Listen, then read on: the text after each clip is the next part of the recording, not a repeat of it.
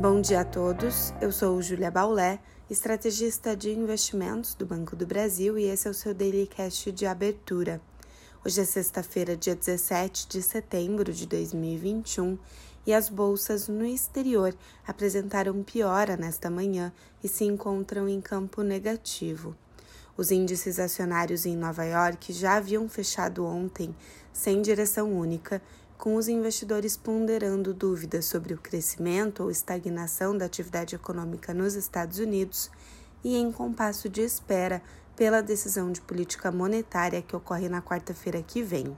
Essa sexta-feira ainda será marcada pela bruxaria quádrupla, quando opções e futuros de ações vencem simultaneamente. Deste modo, os mercados acionários nos Estados Unidos devem ter dia de forte volatilidade. O índice do dólar frente aos seus principais parceiros comerciais operou em alta ontem diante do dado forte do varejo nos Estados Unidos, mas hoje opera em baixa, revertendo parte do movimento de ontem. As bolsas europeias, por sua vez, seguem voláteis e acompanham a queda dos futuros de Nova York. Vale citar que os números do varejo britânico foram divulgados pela manhã e decepcionaram. Além disso, os investidores digerem a inflação ao consumidor medida pelo CPI, que subiu 3% em agosto, atingindo o maior patamar desde novembro de 2011, apesar do dado vir dentro do esperado. Na China, dado o temor de inadimplência da Evergrande, empresa gigante do setor imobiliário chinês, o governo decidiu injetar cerca de 14 bilhões de dólares no sistema financeiro. O mercado imobiliário é um dos principais motores da economia chinesa, com participação de quase um quarto do PIB.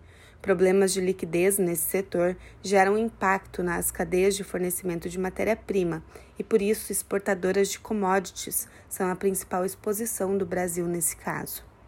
O minério de ferro, que já caía com as intervenções diretas chinesas, também precifica agora uma redução de demanda pelo setor imobiliário chinês. A commodity teve queda expressiva nas últimas semanas e está perto dos 100 dólares a tonelada.